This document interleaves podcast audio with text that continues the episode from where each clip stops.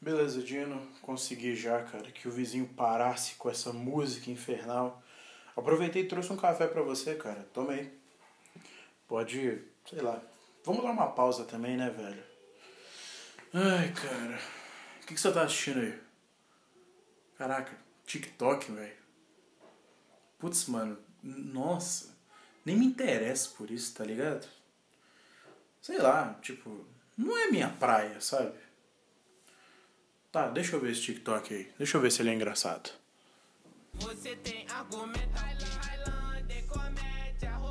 Cara, mas isso aqui é só uma. Pô, é só uma menina dançando, velho. O que, que é de da hora aqui? Tá bom, cara, eu sei que você gosta dessas meninas de cabelo colorido. Tá bom, tá bom, tudo bem. Tá bom, se você gosta desse tipo de menina, cara, não tem problema.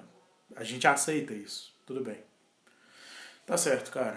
Bota o play aí que eu vou gravar o episódio agora.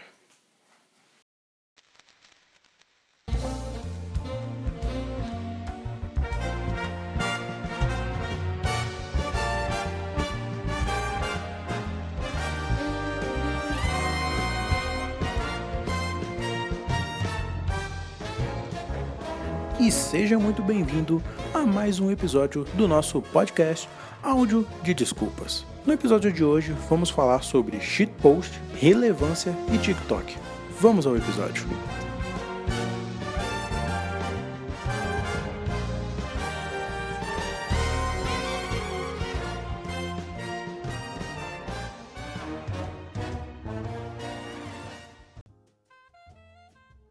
Já pararam para pensar o quão engraçado é você observar todos os movimentos que existem hoje em dia? É sério, não. Para para pensar. O que, que a gente tem hoje de principais comunidades que tá rolando ao nosso redor? Big Brother, Brasileirão. Querendo ou não, são eventos que acontecem periodicamente, mas são também movimentos, cara. Basta, sei lá, você observar a movimentação que rola nas redes sociais, ou sei lá, quando tem alguma prova do líder e aí tem alguém no Big Brother que tá se destacando mais. E, cara, eu não sei. Eu não reservei esse episódio para falar de Big Brother, mas é, é um inferno que está me acompanhando todos os dias na minha timeline do Twitter. Mas quando a gente percebe todos esses movimentos, existem dois específicos, cara, que se destacam muito na minha vida nesse presente momento. São duas vertentes de movimento que eu vejo muito presente no meu dia a dia. Uma delas é o shitpost.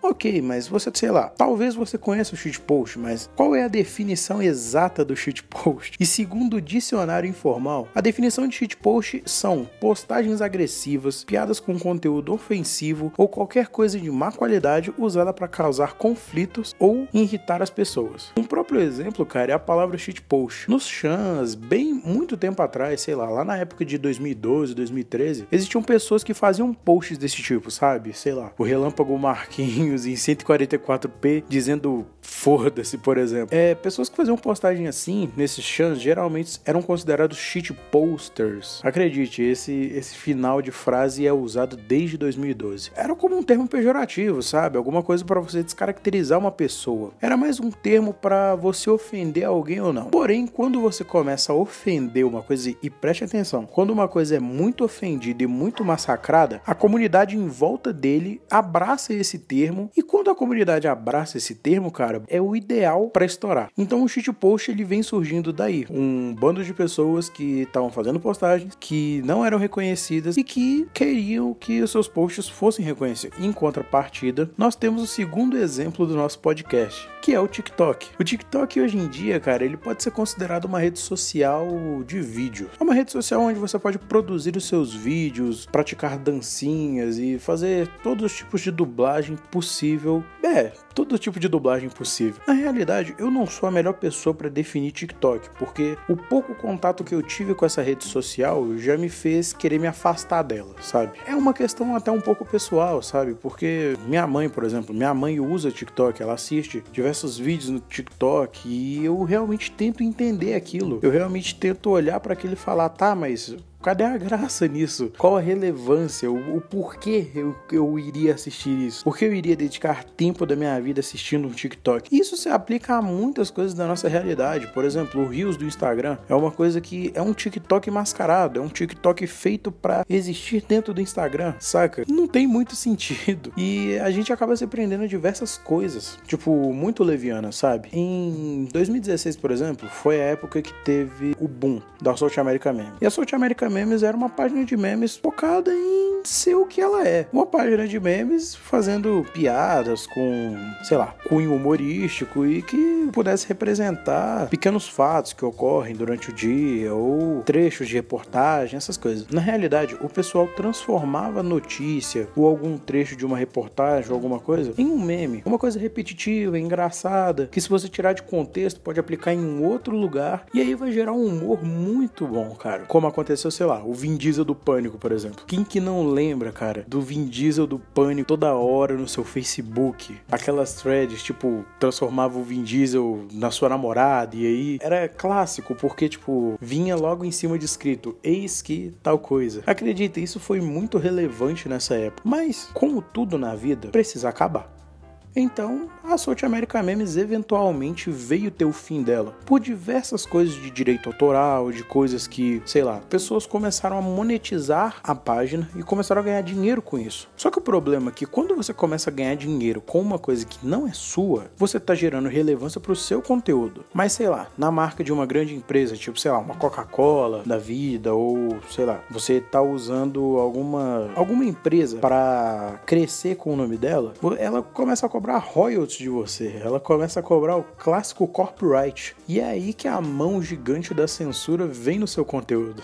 Então, eventualmente, a página da South America Memes veio a ser derrubada. Sei lá, ela foi derrubada três vezes e nas três vezes ela conseguiu se reerguer bem. Só que a partir da terceira, as pessoas já estavam começando a ficar meio desanimadas com o andar de, ah, poxa, a gente sempre faz uma coisa e ela sempre é derrubada. Eventualmente, a South America Memes perdeu da relevância dela. Ainda existem alguns, sei lá, alguns canais de YouTube, algumas páginas do Instagram, mas pelo que eu sei, a página original, hoje em dia, ela tá em declínio muito grande. E contrapartida disso, o movimento do shitpost, ele só cresceu, cara. Porque, pensa o seguinte, se na época, em 2016, eu tinha 15 anos, eu tinha um, uma percepção do que seria engraçado, do que seria humor, do que seria relevante para mim. Agora, em 2019, eu tinha uma outra percepção, cara. Eu, eu, tipo assim, eu já tinha sido formado como, sei lá, eu tava me pré-formando como indivíduo, eu tava começando a entender coisas. É uma fase relevante da nossa vida. A gente se apegar e procurar coisas engraçadas no nosso cotidiano. E o shitpost surgiu para mim como eventualmente vai surgir para qualquer pessoa.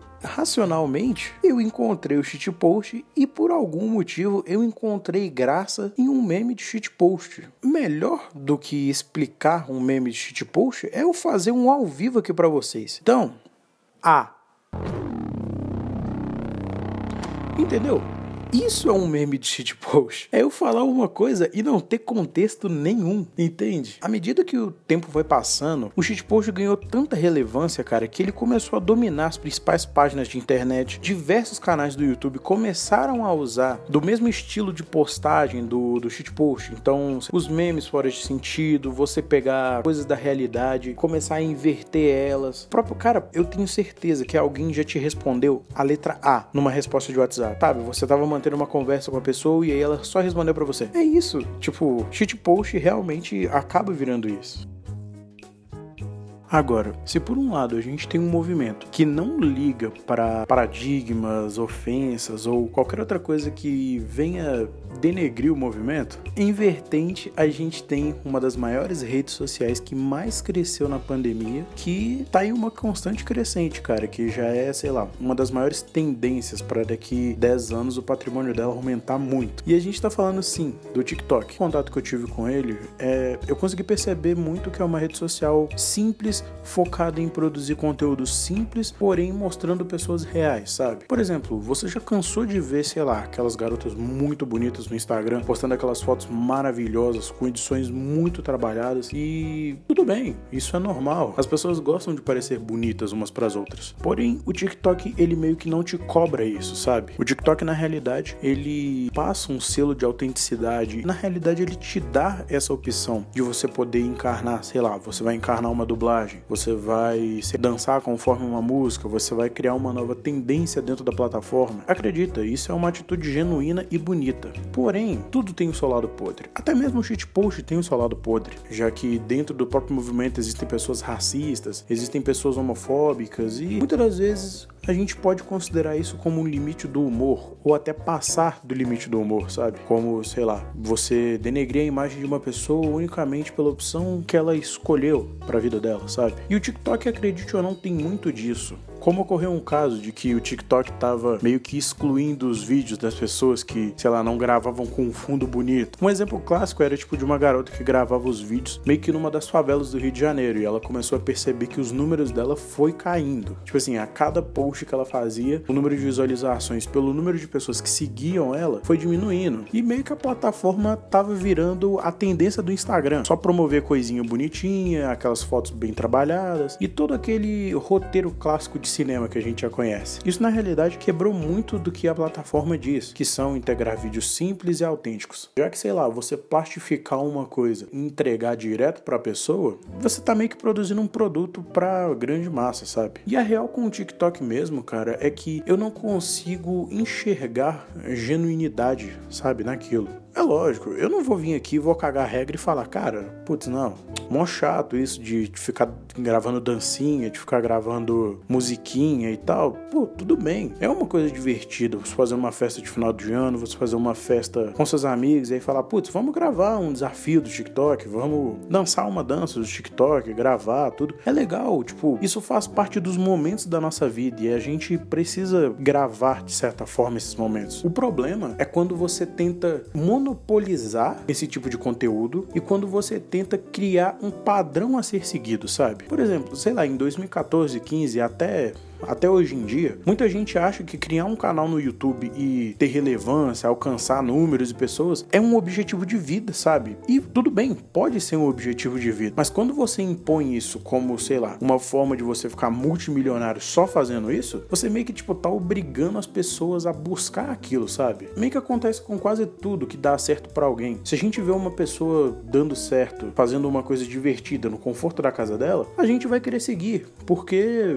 a gente tem esse sentido de manada, sabe? Matilha. Matilha é, um, é uma forma melhor de usar. E na realidade, cara, quando eu olho para esses dois movimentos tão distintos, mas que no fundo têm o mesmo sentido, que são pessoas buscando se encaixar em algum determinado local da internet, cara, eu percebo que a relevância entre os dois, cara, é muito. Ela funciona muito bem desenvolvida a partir daquilo que, que as pessoas acreditam dentro desse movimento, sabe? Como por exemplo, no shitpost as pessoas acreditam que a cada vez que você publica algum meme conotativo, que você faz alguma coisa engraçada, você, sei lá, melhorou o dia de uma pessoa. E o TikTok é a mesma coisa, cara. Você pode, sei lá, abrir um TikTok, dar uma risada e se divertir. Mas a gente também precisa começar a entender, cara, o que é relevante pra gente o TikTok não é uma coisa relevante para mim. Então, eu não preciso vir aqui descascar a plataforma na frente de todo mundo. Ao mesmo tempo que muita gente, sei lá, não pode usar o shitpost unicamente para dizer preconceito disfarçado racismo disfarçado, entende? Sei lá, homofobia disfarçada também. Você não pode, tipo, estragar um movimento, tipo assim, você manchar um movimento por uma única coisa. É lógico que diversos fatos que acontecem mancham o movimento. Você pode, tipo assim, entender a dor, você pode tomar a dor de alguma coisa que aconteceu mas você não pode excluir todos os fatos desse movimento. E é lógico, cara, que no caso do TikTok eu super admiro as pessoas que gravam vídeo, que se divertem, que fazem isso genuinamente. O problema para mim é quando as pessoas olham a relevância de dentro do TikTok, elas meio que querem criar aquilo para a vida delas. Tipo assim, às vezes você nunca se interessou por isso, você só tá fazendo porque todos os seus amigos fazem e você não quer ser o excluído do, do rolê, entende? E funciona a mesma coisa pro shitpost, cara. Às vezes você não concorda com o que você, com o que é postado dentro dessas comunidades. Às vezes você, sei lá, só deu uma risada ou outra com algum meme, e isso é super normal. E aí você não concordar com aquilo, não tem problema. O problema é quando você tenta descaracterizar esse movimento. E